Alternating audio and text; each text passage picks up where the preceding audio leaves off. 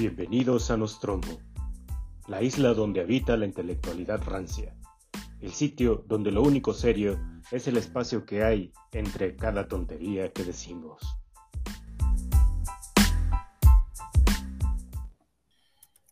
Bienvenidos, bienvenidos nuevamente a este su bonito espacio llamado Nostromo. Buenas noches, buenos días, buenas tardes. Depende si usted está en una democracia, seguramente nos escuchará sin censura, pero si se encuentra en Corea del Norte o en Iztapalapa, seguramente no. Entonces, bienvenidos nuevamente. Hoy no vamos a hablar de política, vamos a, darles unas recomendaciones, como ya lo hicimos en algún momento, eh, recomendaciones literarias, pero hoy, hoy van a ser de cine, señores.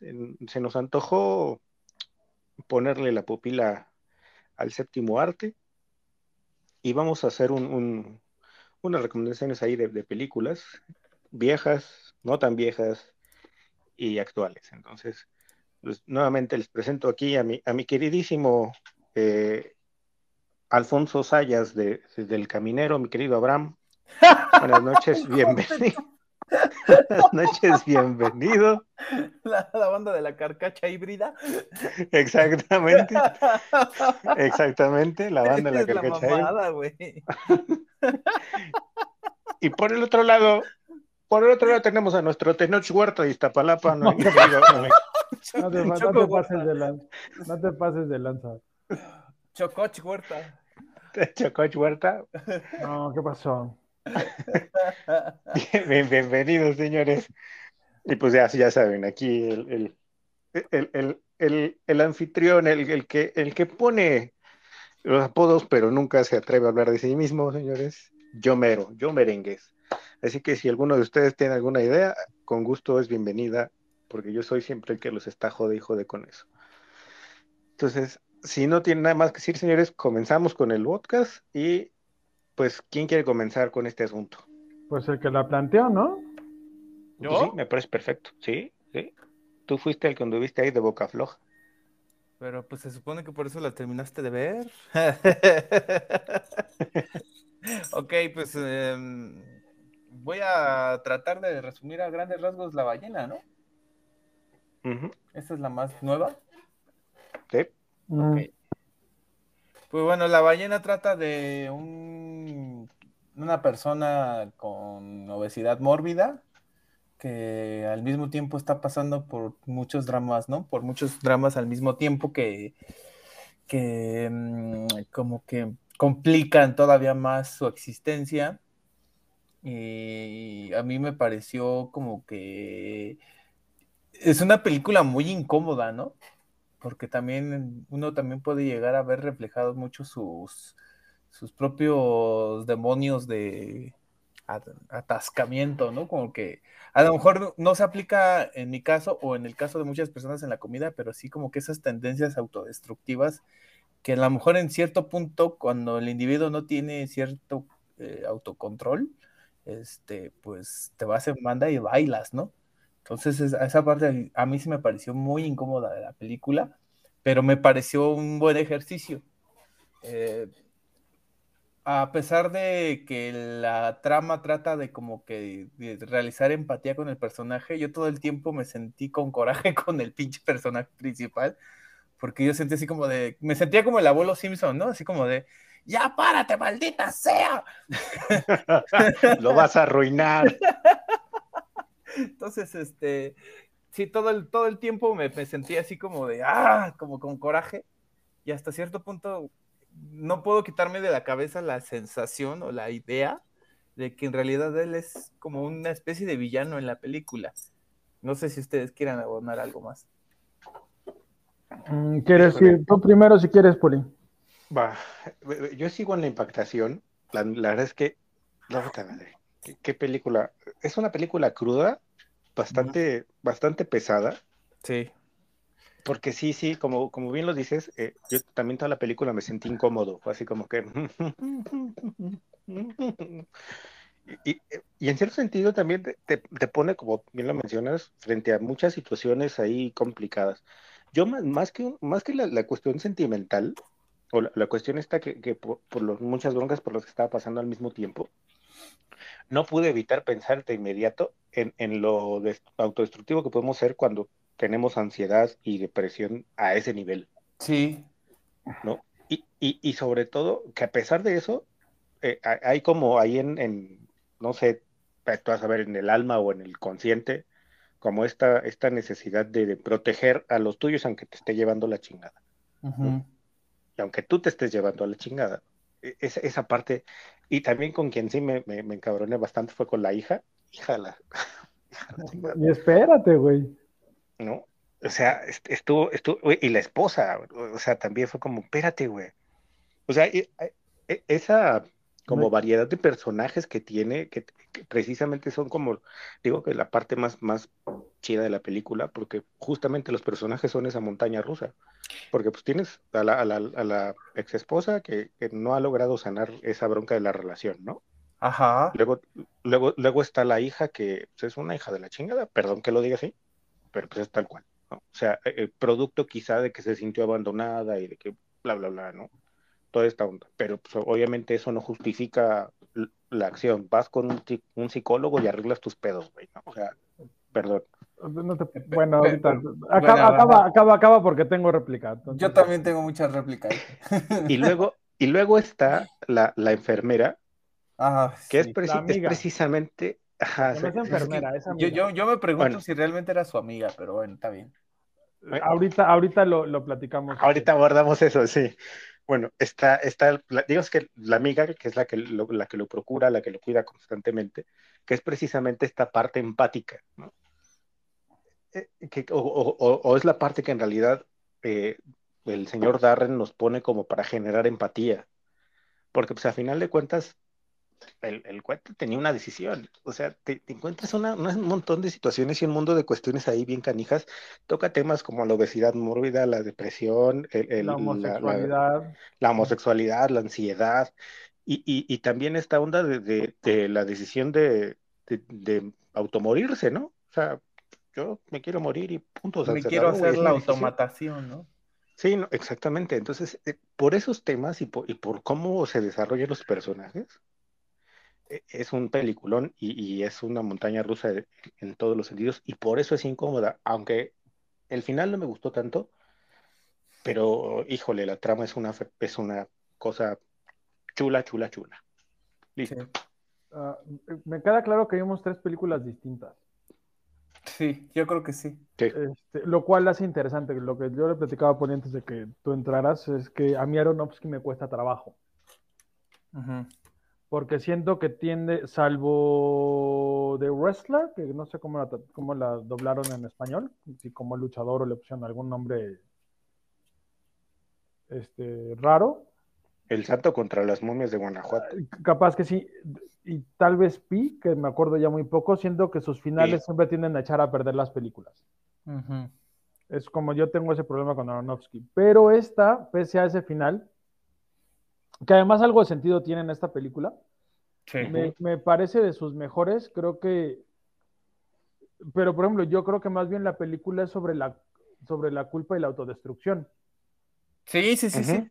Estamos de acuerdo ahí. ¿no? Porque todos, o sea, todos de un modo u otro lo que hacen es alimentar Esa esa culpa culpa. y esa sensación que a la vez es muy, muy satisfactoria y muy destructiva de co- como cuando tienes la herida y te la andas picando, ¿no?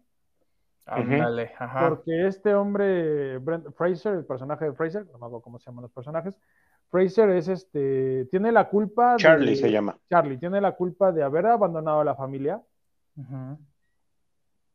de que se le haya muerto el novio, porque además era, era, un, era un chico más joven, un chico con depresión, probablemente incluso de haberse casado, porque si, si lo movemos esto en el tiempo, probablemente él se casó sin estar seguro de que era gay. O se Ajá. casó por presiones de, Presiones ¿no? Para- sociales. para- ajá, de que no, me, no, vaya, no vaya a ser que me digan, ¿no? Entonces ahí ya hay un elemento interesante. Luego la esposa, como ¿quién fue? Poli lo dijo, que no logra superar ese momento en el que lo abraza, se nota que todavía lo quiere. O sea, no solo que le importa porque es su familia, se nota que ella todavía lo quiere. Y él la quiere, pero no del mismo modo. Sí, claro. Él la quiere como una amiga, como una compañera, y ella lo quiere como, como una pareja. Y luego la chica, que es en donde yo no estoy de acuerdo con Poli, sí es un pinche dolor de huevos, pero es una adolescente. Exacto. Y ella está reaccionando a lo que ella entiende, ¿no? Hasta donde le da el entendimiento. Hasta donde le da el entendimiento que uno cuando es adolescente tiende a ser un poco un poco bruto y a, re- y a hiperreaccionar, porque es lo que tenemos, somos puras hormonas y nada, somos puras hormonas y nada de experiencia. Y nada de raciocinio. Ajá, y, la, y luego la, la,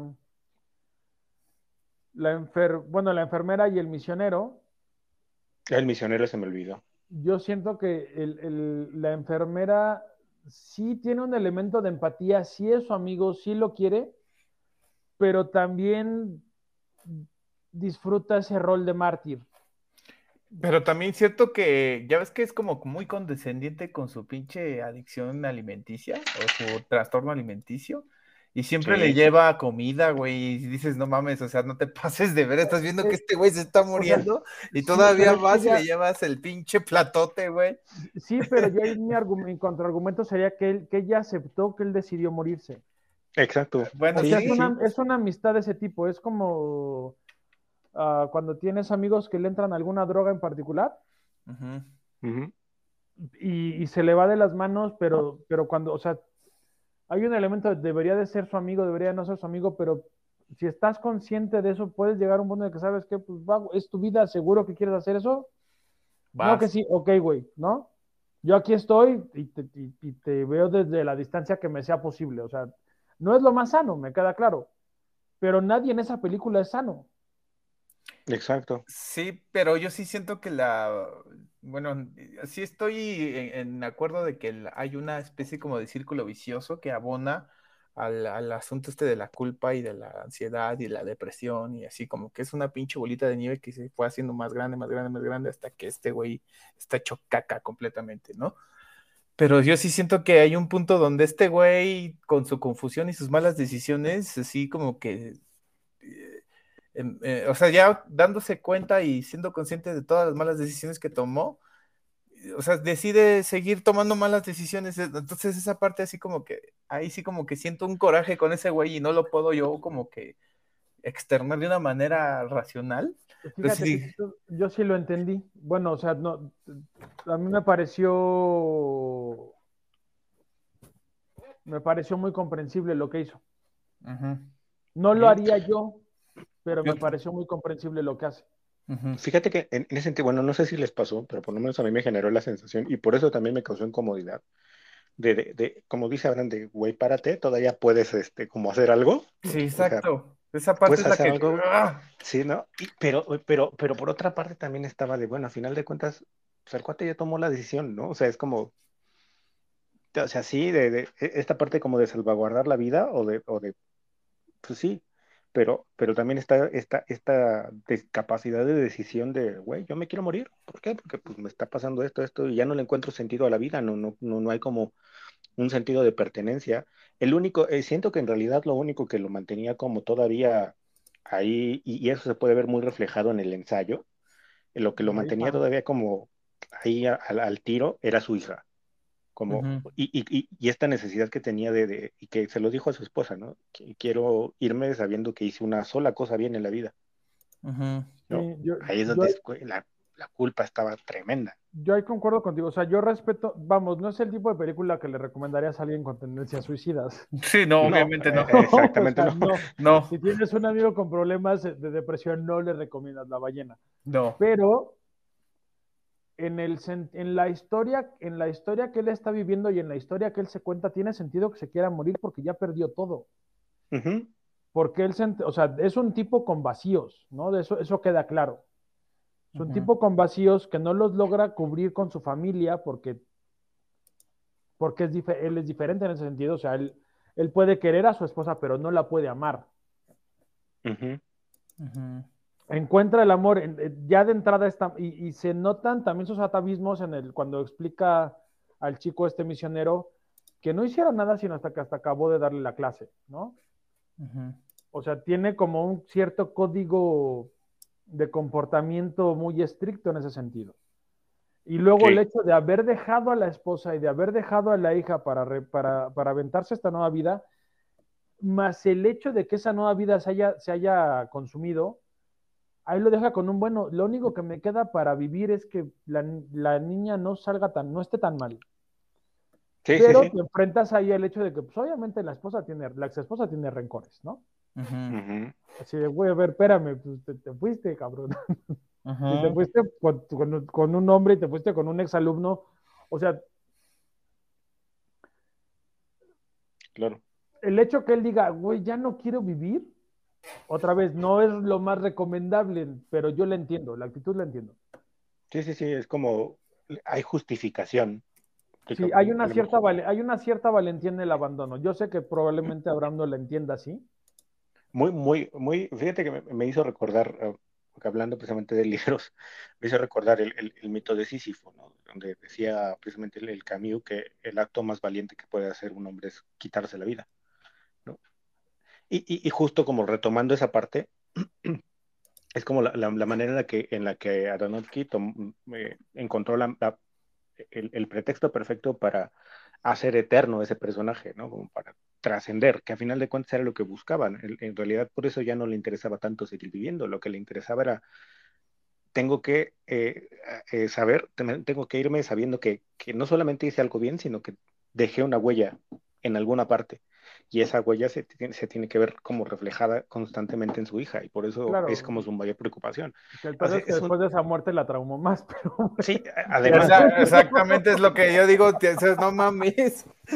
pero- pero- bueno, se, me no hizo, se me hizo absurdo y como antipoético, pues como que romantizar la idea de que ah, me voy a morir y ya resolví el Sí, no, Pues no eh, mames. Exactamente. Tampoco Pero estamos eso- romantizando la idea muy- del eso- suicidio, ¿no? pero eso es muy de Aronofsky. Sí, sí, sí. O sea, él Bueno, tiende, y él no- tiende a tener esos finales así como, como desproporcionados. demasiado estéticos en- en- y además desencaja con, con la trama, con, con el- los finales de Aronofsky siempre, efectivamente siempre son así, son como, como le- le- el- la vuelta de tuerca, Ujú. porque, güey, te está manejando una trama, incluso te, te adentras en, en- en la iluminación del, del- de la pinche película, en, en la, en la paleta de colores que te mueve, y de pronto, pum, ya, o sea, e- el final siempre es como, ah, ah, espérame, aquí como que eh, siempre es como esa ruptura muy, muy, muy, muy canija, ¿no? Sí, es- es- No sé en si- eso es muy drástico. Su, su dirección es un poco extraña en ese sentido. No sé si se dieron cuenta, justo en, en- en la escena donde está, perdón, ¿eh? son spoilers para los que nos estén escuchando y todavía no, no la vean. La, la escena donde precisamente les dije a sus alumnos, ustedes fueron sinceros conmigo, yo voy a ser sincero con ustedes. Mm. Ah, sí. En ese- e- esa parte también fue como, güey, no mames, ¿no? O sea, e- es- esta, esta situación de alejamiento que, que- también nos causa como la tecnología de, güey, pues es mi profe y, y- y cuando lo ven, no sé si vieron, a- a la- una de las chicas levanta inmediatamente el teléfono. Y empieza, hace como la demanda de empezar a grabar. Digo, puta madre. Esa parte también como me, me impactó bastante. Dije, órale, ¿qué onda con el desapego de la gente, ¿no? Con la, precisamente la falta de empatía de, de- hacia los problemas de los otros. O sea, hay una, una objetivación muy, muy, muy tremenda de, de, de las personas, Pero unos si, a otros. pero si te pones a pensar también es este, el espíritu de la época, ¿no? Porque estamos en la Sí. tecnología y el asunto este de que todo se puede mediatizar y... Y todo es un show. ajá, Exacto. todo, Ajá. todo es un show. Sí, sí, sí. Bueno, las actuaciones, no sé cuánto se quedan a extender con la película, las actuaciones todas impresionantes, ¿eh? Sí, hasta Sí, la sí, sí. adolescente. La adolescente se la, La- crees que es una hija de puta, güey. La chavita es increíble. no me acuerdo en qué otra película sale, pero sale en la última temporada de Stranger Things o en las últimas dos. Y ahí actúa bien, pero aquí se pasó de pendeja. Sí, sí, sí, sí, Porque en es que en serio se la. O sea, todos actúan bien, pero todos, excepto ella y el misionero, son nuevos. ¿no? Y la morra le da un quien vive a todos. Sí. Sí, sí, sí, sí. Sí, Sí, sí, eh, sí, sí, sí, la sí, neta sí. sí. Entonces, o sea, la verdad es que sí hay que reconocer. O sea, sí, sí, sí vivió a través del personaje y, se- y a- y te hace sentir ese coraje, ese rencor que trae. sí, y- la mala eh, vibra, ¿no? sí, sí, sí, a huevo, sí. La mala vibra, Sí. cabrón. Sí, sí, sí. Fíjate que en ese, en ese sentido yo eh, digo, yo me, me acostumbré a ver a Brendan Fraser como Tarzán y, y haciendo papeles que tú dices, güey, no Eso- manches. Ah, e- eso, dime, dime, dime. Y- Pero, pero de pronto ver a, a- a- este cuate haciendo otro tipo de películas, otro papel, híjole, y, y que lo hiciera de la manera en la que lo hizo, güey, no, Eh, qué, qué ¿sabes? actorazo. Fraser tuvo el problema de que lo que le dejaba dinero eran las películas tontas. Y él, se, y él se Ujú. encasilló voluntariamente en eso. Y, ajá, y cuando hizo, por ejemplo, él hizo una que es muy buena, que se llama Gods and Monsters con, eh, con Magneto, Ahora se me olvida el nombre del actor. Mag- Magneto y Gandalf. Ese que le gusta traer los fierros. Eh, ah, este, que Con es, de, también es de ese corte, pero hizo pocas películas, o sea, como que su personalidad se prestaba mucho a la a lo, a lo ligero Ajá. y, y no logró cuajar como actor serio. Ujú. Y esto como que lo, lo, lo salva, o sea, lo, lo, lo recupera como un actor serio. Sí, le y- recupera la carrera de facto, pero sí siento que fue una hecho- exageración Sí. darle el Oscar. Y a todo caso yo se le hubiera dado la chavita. eh. la- la No, no, fíjate que La chavita Sí se lo merece. merecía, pero también, también Fraser, o sea, le crees Sí, sí, todo, sí. le crees todo lo que hace Sí. en la película. Sí, no, actorazo, eh, actorazo. Una cosa chula. Eh, Y el maquillaje también es una cosa espléndida. No, todo, la- todo esto, o sea, la verdad, te digo, todo, mis respetos para Aronofsky, que yo tengo mis broncas con él, pero excepto el final, que, que lo entiendo, no me gusta, pero lo entiendo, porque en realidad él se está liberando. ¿no? O sea, él, ok, ya le transmití a mi hija que sí la amo, ya le transmití a mi hija que, que tiene talento, ya, ¿no? Sí. Entonces, entiendo el final, no me fascina, pero lo entiendo. Todo está bien hecho, la fotografía, porque además tiene muchos elementos de, de- de- de thriller, ¿no? De, Sí, sí, sí. de, suspenso. De repente no sabes si realmente la niña es una villana, no sabes si el, si el chico este es un villano, no sabes si el güey de las pizzas va a entrar a matarlo, porque no sabes de qué va la película. Sí, Sí, ese personaje también es como, ojojo. Sí, claro. La el, película el- se el va... elemento de la lluvia, el elemento Ajá. del mar. este, O sea, todo- entonces juega, juega con claves distintas y de repente no sabes si estás viendo un drama o un, o un suspenso más serio, ¿no? Más de, que hay un asesinato, alguna madre así. Y es un pinche drama, pero te tiene atrapado toda la película. A mí los Sí, dramas sí, me cuestan trabajo. Esta no me costó trabajo. Y, y el parangón que hace con, con, con Moby Dick todo el tiempo es como, güey, También, sí. también, un poco Sí, manchado, no, eh. pero, pero, pero bien. Sí, eh, y que de hecho me dieron ganas, ahorita terminé de verla, me dieron ganas de, de terminar de leer Moby Dick. Porque sí, tienes razón. Yo Los capítulos aburridos donde hace descripciones de ballenas es como, güey, no. Ajá, pero es como dice la chavita, ¿no? En el ensayo, solo intenta este, salvarnos de su... De la triste historia, de su triste triste historia. historia. La Sí, sí, triste y predecible historia. sí, sí, sí, Pero sí, bueno, sí, está, le- está, seguimos besándole los Bueno, yo creo que- o nos No, no, vamos? ya, ya, yo creo que ya, ya. Yo creo que vamos a movernos exactamente. ya, no- ya nos tardamos mucho. Ya, ya. Ok, sí, entonces sí. vamos con el Club de la Pelea. Ok. Ajá. Fight Club, esa me supongo que yo fui el que la recomendó, así que me toca a mí. Es Dale. una película del 99 de David Fincher. Es. No me acuerdo exactamente el número de película, pero antes de esta se avienta Seven, que es otro. Ujú. Uy, se ven, es una chulada. Eso- también. otro. Este, Fincher es de los mejores directores de la, que, que- que se estrenaron en los 90. Aparte de eso, tiene a este Brad Pitt, que pese a ser galán, siempre desafió como el concepto de ser galán. Es que es como No- un bad boy siempre, ¿no? Es un varaz. Sí. Sí, o sea, Es no un tipo nivel. bien versátil también. No en el nivel en el que lo desafió este. Ay Dios, el, Cap- el Sparrow durante la mayor parte de su carrera, Ah, ya, ya, ya. Mm, Johnny Depp. Johnny Depp, pero, pero también desafió un poco. O sea, sí soy guapo y todos quieren ser como yo, pero me aviento unas películas bien raras de repente, ¿no? Entonces, esta cae en eso. También está Norton, que en ese momento como que no sabía qué era todavía. Si era actor serio o iba a ser de acción, porque poco después, si no me equivoco, se avienta American History X.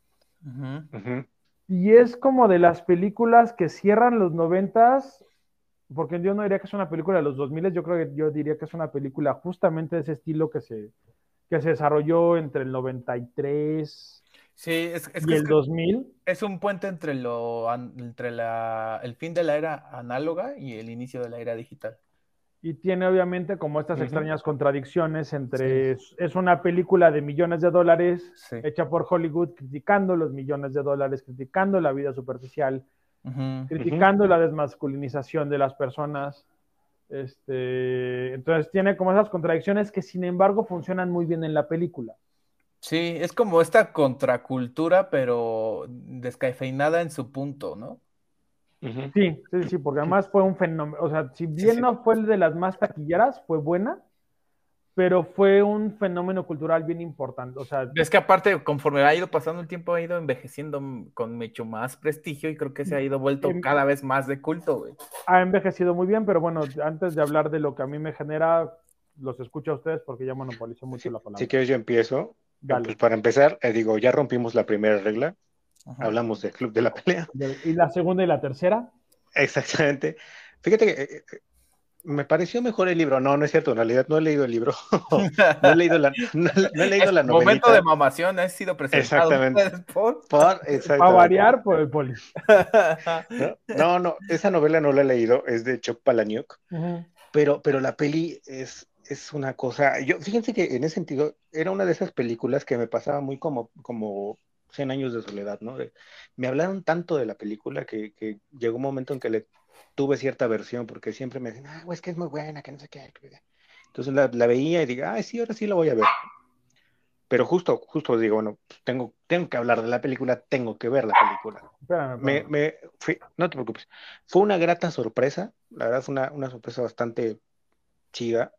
Es una película muy bien hecha y, y que además te va dibujando de, desde el inicio del arco argumental, eh, argumental ya, ya vas como dándote cuenta de que, de que el personaje eh, eh, tiene esquizofrenia, ¿no? O por lo menos a mí me pareció así desde el principio. Dije, este güey está hablando consigo mismo, pero se desdobló, ¿no? Y ya, y al final de, la peli, cuando, cuando pasa, digo, ah, sí, chido, pero, pero todo, el, todo lo que pasa en medio es una chulada. O sea, efectivamente es una, una cuestión muy, muy antisistémica todo el tiempo es llevar a la... E, e, yo digo que en realidad el, club de la pelea es el nacimiento de los anarcocapitalistas.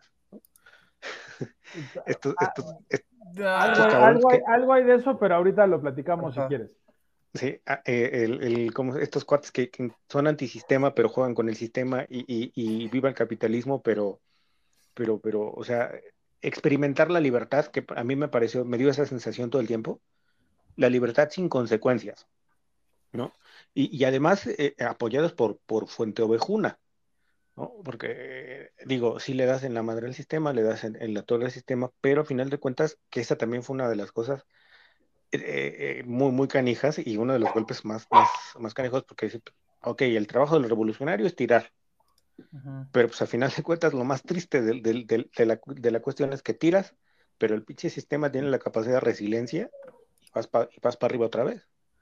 O sea, no, no hay, no hay como forma de salir de, o sea, el club de la pelea es una, es una chulada desde mi perspectiva, precisamente por esa, por esa parte tan, tan bonita que tienes como de, de, entender que por más que intentes salirte del sistema, no puedes ser otra cosa sino el mismo sistema.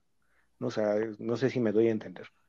Pero justo, justo es la, parte que yo rescato del club de la pelea y ahora incluso si me dieron ganas de, de comprar y leer la novelita, a ver qué onda. La novela está buena, ¿eh? No sé si, ah, bueno, ahorita le, termino. La novela está buena, obviamente tiene más elementos que la película, pero la película no pierde en relación con la novela. No pierde la esencia antisistema, ¿no? se, mantiene todo el discurso de Palaniuk, se mantiene en la, en la película. Pierdes algunos detallitos, pero, pero no, o sea, no se extrañan en la película. Sí, claro. ¿A ti qué te pareció, Abraham? A mí también me parece un clásico de culto. Este, yo creo que junto con Seven, este, con Matrix y con un par más que ahorita no logro recordar, creo que son exactamente, definitivamente las películas de fin de siglo que son como que las que marcan. Y, y a mí en lo particular fue así como muy, que me marcaron mucho porque a mí me tocó vivir el inicio de mi pubertad y de mi adolescencia justo en ese momento cuando salieron estas películas y era como de wow, ¿no? O sea, y, creo que me pegan más porque supongo que hay antecedentes de muchas otras películas antisistema o que tratan de dar ese discurso antisistema, pero no son tan, ¿cómo se dice?, tan llamativas o no tienen esa argumentación que tienen estas, ¿no? Y el uso de la violencia, este, no sé. Entonces siento que sí, a mí sí me atrapó, este, y creo que también forma parte de hasta cierto punto mi formación de como de preguntarme siempre el, porqué de las cosas y como de, como, como de no estar conforme con la estructura de las cosas, ¿no? Entonces, este, a mí sí me, me marcó mucho. Eh, me gusta mucho también cómo ejemplifica este, la, a que aunque tú busques así romper el molde del, o la estructura del sistema, pues siempre necesitan un líder, ¿no? O esa búsqueda, esa búsqueda de líder. Sí, hay, un, hay una cuestión de, de romper. Hay, hay, hay, una iconoclastía, pero no dejan de hacer referencia a un icono. Ajá. ¿No? Que en este caso es Tyler Dornan. Sí, claro. Sí, y, y, aparte, pues también es esa, como que también creo que da justo en el clavo, en esta parte de la, mm, de la historia, en la que es el contexto en el que está hecha, de fines del siglo XX, donde yo creo que mucha gente se pudo identificar con la, la actitud hacia la vida que toma este güey, porque yo creo que es lo que muchos este, silenciosamente quisieran hacer, pero no se atreven, ¿no? Ah, claro, es una, Es una, es una fantasía, y es una fantasía muy más, o sea, creo que ahí lo que tiene es que habla de que algo que íbamos a, tú te habías planteado que hiciéramos un podcast sobre eso, sobre la crisis de masculinidad. Sí, sí, sí, sí. Y, lo y Fight Club lo trata.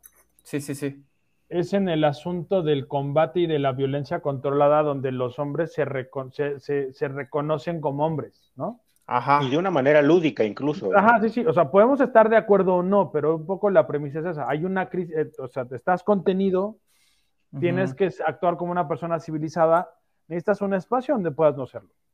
Ajá. Sí, claro. Donde tus instintos puedan aflorar con control para que después, porque en realidad es lo que dice, puedas regresar a esa vida monótona. La otra parte, la fantasía del Project Mayhem, ¿no? Del proyecto Caos, en realidad es, es, eso, porque aun cuando destruyas, sí, sí, sí, aun cuando la ves, yo la vi, es del 99, la vi a los 19, ¿no?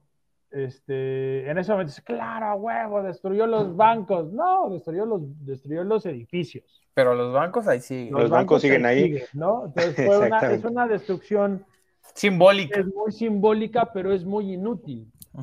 En el fondo es muy inútil. Entonces tienes como esa contradicción y como que la, la lección para mí de la película es, necesitas espacios donde puedas desatar ciertos instintos de manera controlada. Exacto. Sí, sí, porque, el, porque el sistema no se va a ir. Sí, sí más bien como que hace como evidente en esta posmodernidad el, uso controlado y hasta cierto punto racionalizado de la violencia, ¿no? En legítima defensa de tu propia eh, naturaleza mamífera, ¿no? Mm. Sí, sí, sí, claro. Eh, eh, me gustó, la verdad, insisto, a diferencia de Gabriel García Márquez, esta peli sí me gustó. y el libro es bueno. Este, deberías, eh, si tienes tiempo, léelo. Sí, sí, voy a, voy a buscarlo y voy a leer. De, hecho, lo, por ahí lo, me lo pirateé en PDF, este, pero sí quiero, quiero conseguirlo en, físico para ver qué onda. Eh, porque sí, sí está, sí está, está, chido. La peli me gustó. Y, supongo que obviamente pues con, los recursos literarios que, se carga Chuck Palahniuk, pues, eh, pues sí, sí, sí, sí, sí está, está chida. Es una peli que sí, sí recomendamos bastante. Sí, aquí sí para todos los gustos. No, no importa su, su eh, divergencia, eh, eh, si tiene usted neurosis o algún otro tipo de situación ahí en la cabecita, no hay bronca, puede verla sin Es que sí funciona muy bien desde adolescentes hasta gente ya mayor. yo creo que le podrían disfrutar mucho, ¿no? Sí, sí, eso, y además es una película muy dinámica, ¿no? O sea, a mí, para mi gusto empieza lento, porque obviamente pues, te empieza a explicar cómo está la cosa. Este, este monólogo constante que es la película, ah, siento que a veces es un poquito, hubieran omitido algunas cosas y hubiera quedado chido, pero eh, eh, es, un, es una película bastante bien hecha y sí, sí, merece mucho la pena verla. y, justo antes de que Norton se subiera al pedestal de sentirse un primer actor, ¿no? Porque dicen que ese güey a raíz de esa película se volvió inmamable. Sí, sí, la, es que lo, lo, lo, lo catapultó. Fue esa y, si no me equivoco, después fue American History X y pues ya se volvió loco. sí, que también esa es otra película que hijo de la fregada, ¿no? Ya, seguramente ahorita estaría censurada esa película si, si por ahí alguien de la generación la viera. Que ahí hay un tema, por ejemplo, que de, de, las historias incómodas, ¿no? O sea, no es bueno censurar las historias incómodas porque te están diciendo algo de tu generación. Los, y, del, y del momento que se está viendo. Sí, sí, por supuesto. Porque aparte, para que haya una síntesis real de, de, de, la, de, las problemáticas sociales que estamos viviendo, tenemos que tener, este, pues ahora sí que tenemos que vivir y ser las, estar en las, eh, ¿cómo se dice? en los debates incómodos, ¿no? Y sí, tienes que ver lo bueno y lo malo para poder Exacto, ese, es como mi punto. Y que al final de cuentas ese es el trabajo del arte, ¿no? Eh, ser un reflejo, a lo mejor no muy fiel, pero sí un reflejo del contexto social. Digo, esta, y esta parte es algo que no podemos evitar todo el tiempo. Y el cine lo ha sabido llevar, por lo menos las películas que, que intentan reflejar precisamente los contextos, pues eh, eh, lo, han, sabido hacer de una manera bastante puntual, ¿no? Yo creo que sí es muy necesario que estemos como constantemente revisitando esas, esos pequeños elefantes blancos y no, no, no ignorarlos tan, tanto tiempo. ¿Le seguimos o ahora sí que seguimos? Este... Sí, ya seguimos con la del policardio. ¿Me parecen? Perfecto. Me parece pues bien. Pues precisamente, Exactamente, pues precisamente hablando de cosas incómodas, yo les recomiendo una película por ahí de los 70 si mi memoria no falla, 70s, 80s, 78, finales de los 70 Alucarda, es una película mexicana, señores. Entre comillas. Eh, digamos colaboración, pero, pero eh, dentro de la historia del cine es reconocida como una peli mexicana. además, eh, curiosamente, los actores que, que, que, están ahí, ahorita no recuerdo el nombre de la, de la protagonista, se me va la onda. Y es una, y es una Tina Romero. Tina Romero. Tina Romero. Y, además, eh, que en esa, qué chulada de mujer, perdón que lo diga. Sí, es muy guapa, era muy guapa. Era muy guapa. Eh, pero, pero además los temas que toca en la película, o sea, yo la verdad, en ese tiempo yo no sé si se le resbaló a la, Secretaría de Gobernación. Es, que, no era para consumo nacional. Eh, ajá, exactamente. Eh, es que eh, por eso yo tengo mis dudas de realmente decir que es mexicana, porque por ejemplo, pues también podríamos decir que el topo de Jodorowsky es mexicana, pero pues no lo es, güey. O sea, esa película estaba hecha por capitales extranjeros y se vino a hacer aquí, pero pues no tiene nada que ver, o sea, no, y si hay actores el cine mexicano que tienes tomar las victorias a las que tienes acceso, güey. Es una película mexicana. Exactamente, güey. Y se cierra el debate. Sí, te vas a poner mamón, güey. No, sí, güey. Por eso, pero, pero por, por, lo mismo, o sea, con el argumento que tú lanzaste, o sea, se grabaron aquí, pero no estaban dirigidas al público de aquí. No, pero sí había una historia de, de cines doble propósito. sí, sí, sí. Hay las películas, no sé si todas, pero hay películas del santo que se hacían dos versiones, una nacional y una para exportar. Y una para consumo de exportación donde las señoras paseaban sin, sin bra, ¿no? Entonces, sí, este, hay una, sí hay como una historia dentro del cine mexicano de este doble propósito. Esta es un muy arriesgada para ser cine mexicano, en eso de esa época estoy de acuerdo contigo. Pero también recordemos que ya de ahí viene, de, ya es la época del cine de fichera, si no me equivoco. Sí que ya también se dedicaban a eso, ¿no? Pero bueno, este, acaba de hacernos la presentación o ya, o... ya, me, dejas hablar. Ah. Ahí voy, no, ahí voy, ahí voy. Pero justo, a ver, desde, mi, desde mi perspectiva, creo que también es una película que sí consideré una película de culto.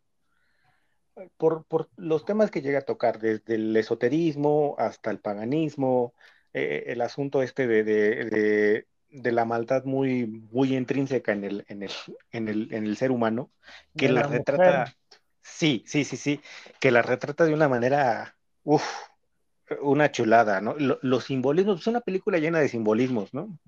Eh, viene, viene a mi memoria el, el ahorita la, la, escena de la cabra, si me parece que era una cabra, parece que sí, no, no recuerdo exactamente, ¿no? Eh, eh, la cabra crucificada, o sea, es, es, es una, una cosa maravillosa. Además, para los recursos de, del tiempo, de la época, o sea, es una película sumamente bien hecha.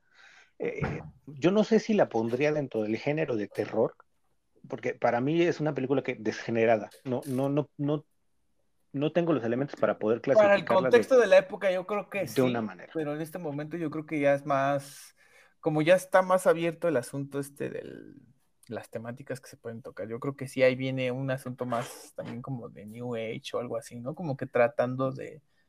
Y, y sí siento que es un experimento muy arriesgado, porque el vato este que la dirigió, no sé si tuviste algún, alguna reseña, era muy compa de los estos pánico, del movimiento este de surrealista, donde estaba Jodorowsky, donde estaba Raval, donde estaba Rolando Por, todos estos güeyes. Y, y, pues sí se ve que está en esa, en esa onda, ¿no? No sé si alguno Pero- pero- de ustedes ya, ya vio Fando y Liz o ya vio el Sí, Topo. sí, sí, sí. Sí, sí, sí. eh, sí, sí, sí tiene como estos elementos, pero creo que esta idea está más aterrizada, es más asequible. Justo. Todavía tiene, o sea, porque sí, el surrealismo de Fando y Lee llega a un punto en que ya no tiene conexión, ¿no? Como que la trama dices, verga, ¿y dónde está la trama, no? Ya no, ya no lo entiendo. Y acá Sí, como eh. que la idea ya está más aterrizada, si hay una trama como tal, si hay como un argumento y, y es lo que te atrapa, ¿no? De la película. Y que justo en ese, en ese sentido, mi querido Abraham, o sea, si hacemos esta, esta onda del, del movimiento pánico, porque como bien lo, lo comentas, eh, Jodorowsky, la- la- desde mi perspectiva, la, la única película que debió haber hecho es El Topo, porque es la única película que, para, para mi entender, tiene un argumento. Las demás son como, güey, me acabo de fumar como tres churros de mota y me quedé en el viaje. Mm, Yo diría que también la montaña sagrada, nada más que se le gana la mamación. También es de Eh, Jodorowsky el bulto, ¿no?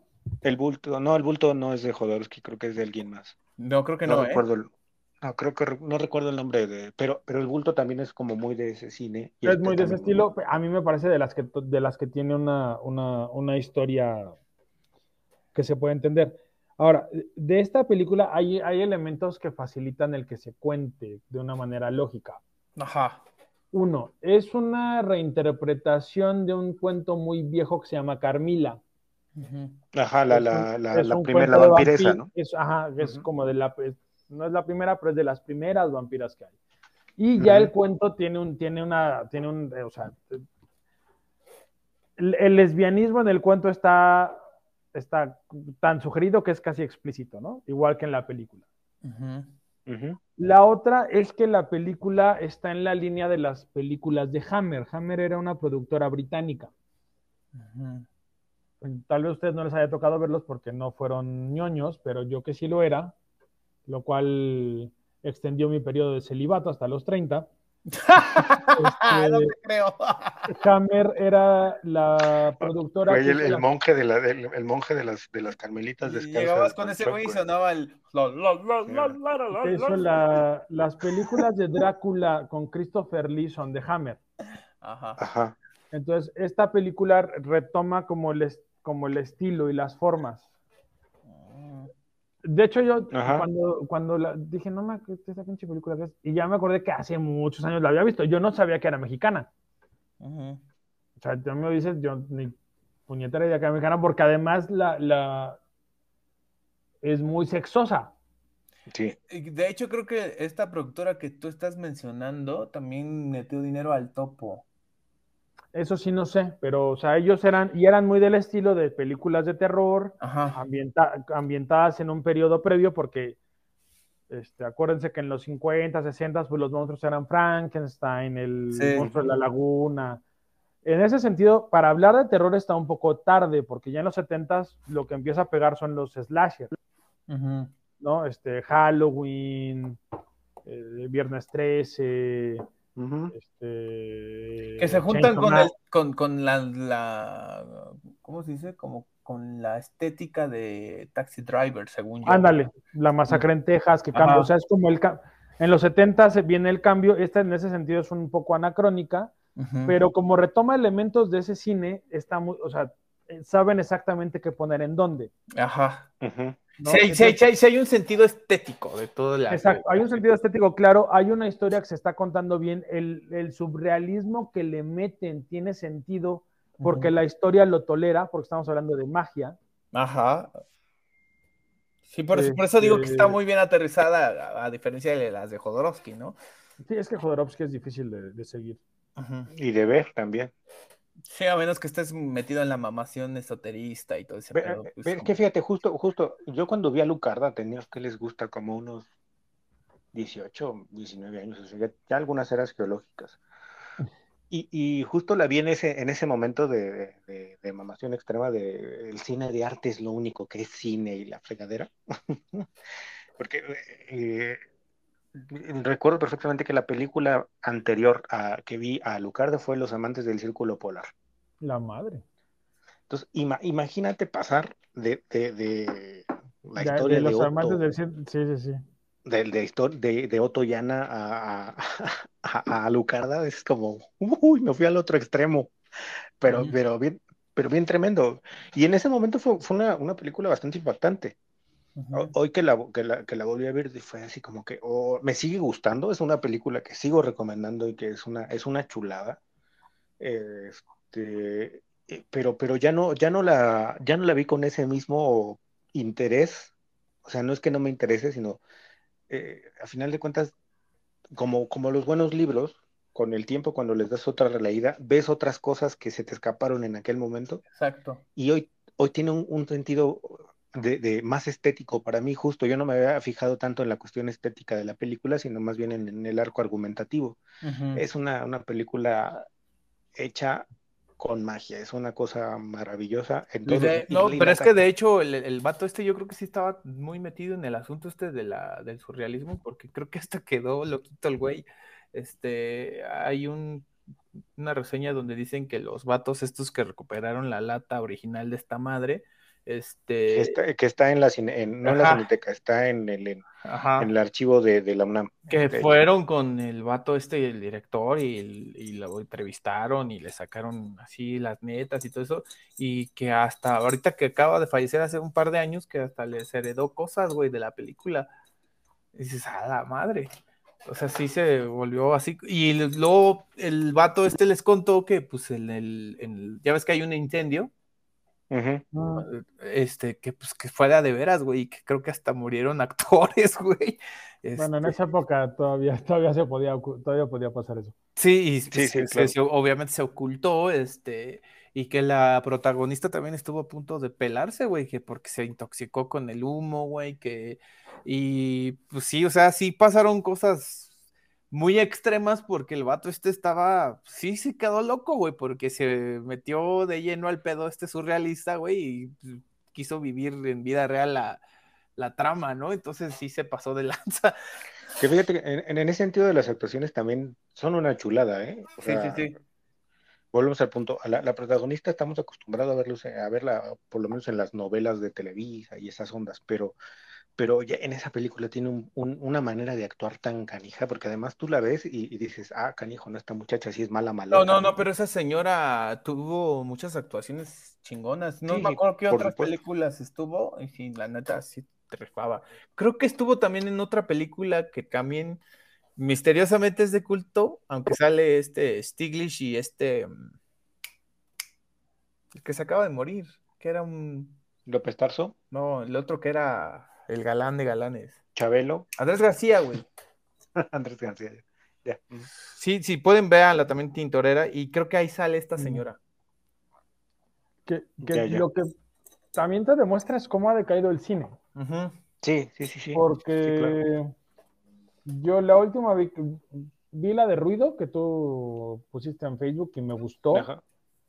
No es mi estilo porque es muy lenta, Sí, es lentona, pero eh, ajá, es- ¿no? eh, Y la de ojo, mal de ojo, que es como una película de terror, pero, le- pero, pero parece como un primer borrador, ¿no? Entonces hay algo que perdimos entre los 50s y los 70s, intentamos recuperar con el nuevo cine mexicano, pero no se pudo y, y estamos a la deriva bien feo. Pues es que es que la fórmula facilona este de, de- ¿cómo se llama? De la comedia fácil y todo eso, que no es no está mal que exista, güey. Pero pues yo creo que comercialmente no nos da para producir otra cosa diferente.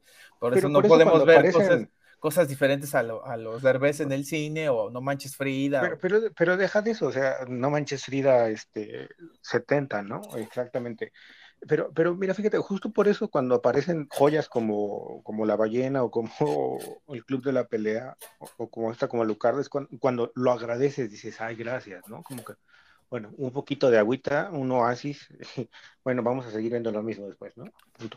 O sea, son como, eh, y además, en ese sentido creo que, bueno, no solamente Hollywood, sino el, el cine internacional nos está acostumbrando a que por lo menos una vez al año tenemos una película que vale la pena. Pero pues está bien, ¿no? Pues sí.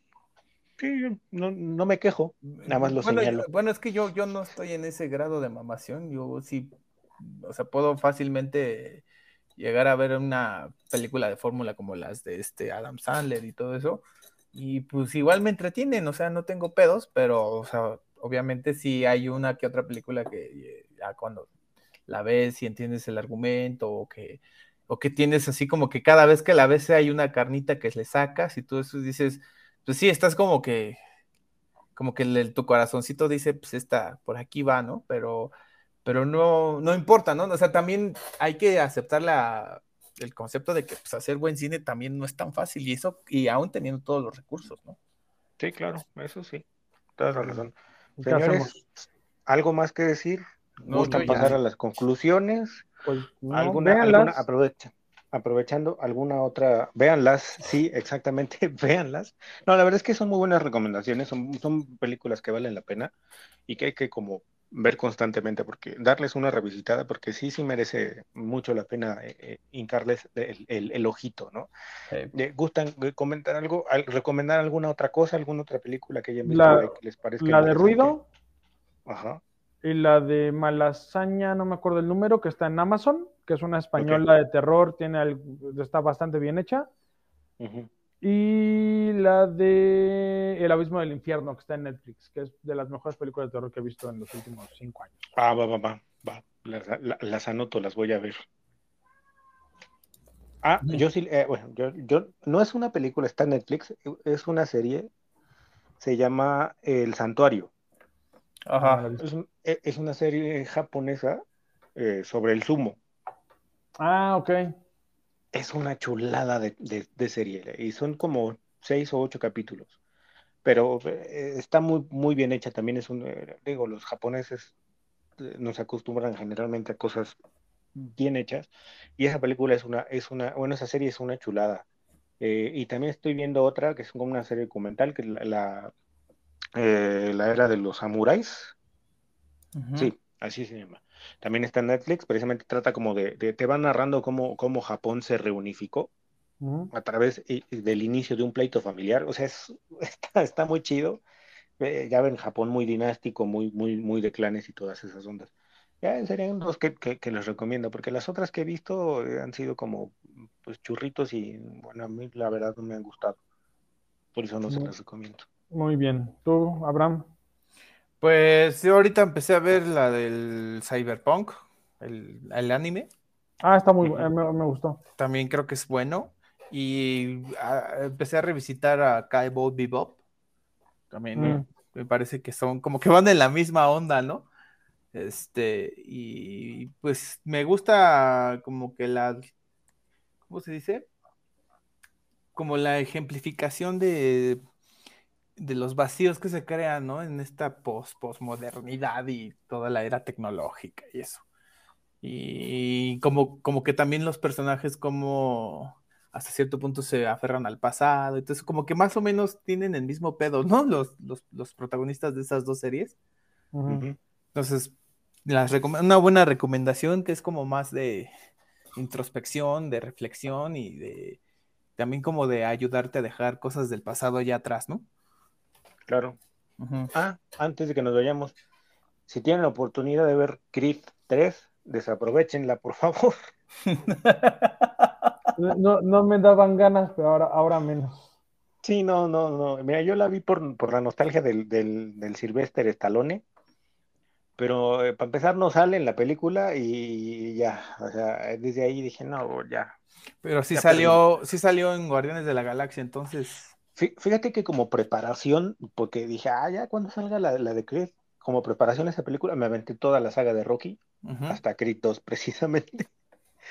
dije, ah, ya, ya bien preparado, ya, chale, no, sí, desaprovechen, es la, eh, no, no, no es buena peli. Muy bien. Por lo demás, señores, eh, pues agradecemos. Y también vean, vean el documental de Paco Stanley, eh, misteriosamente está bueno. Ah, perfecto. Ya está. Perfecto, señores. Pues eh, nuevamente agradecemos su bonita presencia, sus bonitos oídos en, en este espacio eh, tan, tan variopinto y tan no sabemos lo que decimos, pero lo decimos chido y ustedes nos creen y nos escuchan, cosa que les agradecemos. Eh, eh, por lo pronto, pues, nos vemos en la próxima. Gracias por acompañarnos nuevamente y hasta aquí el capítulo de Nostromo. Se despiden de ustedes el señor Poli, nuestro queridísimo Tenoch y nuestro queridísimo Alfonso Sayas. ¡Hijo de la chingada! Ya voy a regresar a presentar el podcast, cabrón, ¿eh? Por lo demás, señores, buenas noches y como diría MacArthur, regresaremos. Hasta la próxima. Bye. Bye, bye.